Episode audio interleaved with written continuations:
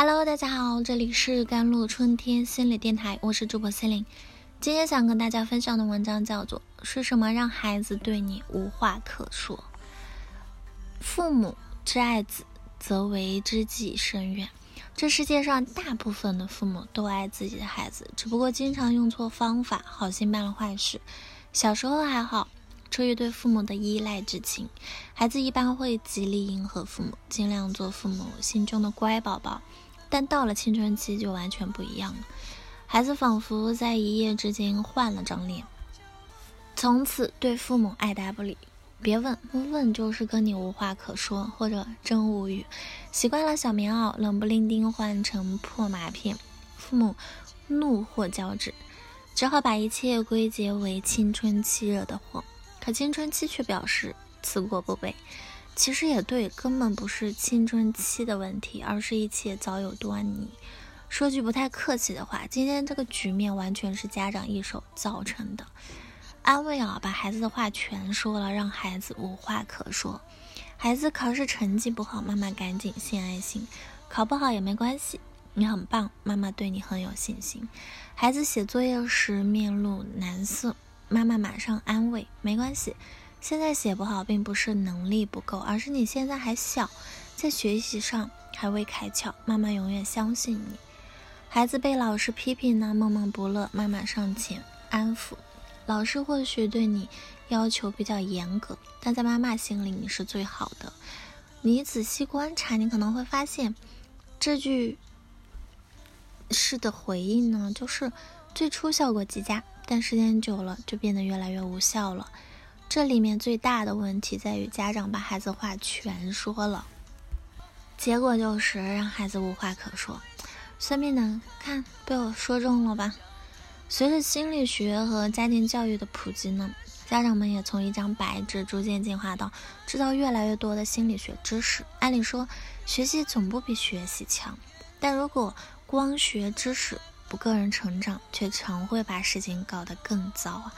工作中，我接触过一些学习型的父母，发现不少人身上都有个毛病，就是特别爱把所学的知识套用在别人身上，尤其是在自家人身上。比如说，老公是控制型人格，说孩子自尊水平低下，他们的学习并没有让他们自己有多大改变，反倒是成了验证他们正确的工具。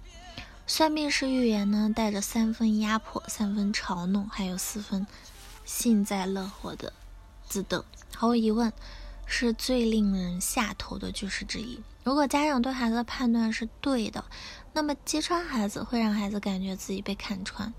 正所谓人要脸，树要皮。此种情况下呢，除了让孩子恼羞成怒，我想不出别的什么反应了。如果家长的判断是错的，完全是自以为是的指鹿为马，那结果就更不言而喻了吧？建议你应该这样做。建议型父母在生活中比较常见。当孩子有了问题，家长会很快给出建议。比如孩子在幼儿园被别的小朋友打了一下，家长知道后就会马上问孩子：“那你有没有告诉老师？为啥不说呢？下次要马上告老师哦。”或许有人会问。这难道不对吗？孩子小，不知道如何处理，难道当家长的不该教孩子吗？关于这个问题，不能笼统的说对或不对，而是要分情况，多维度来看待。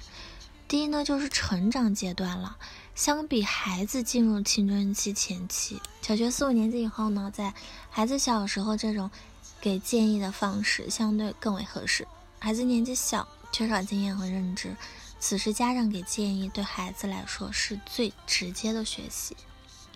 第二就是时间点了，孩子有了状况，建议什么时间给啊，是个大课题。第一时间给建议会破坏孩子的自主思考，也不利于让孩子完整顺畅的表达。不管对于情绪的宣泄呢，还是对于事情多元性的理解，都是弊大于利的。第三就是。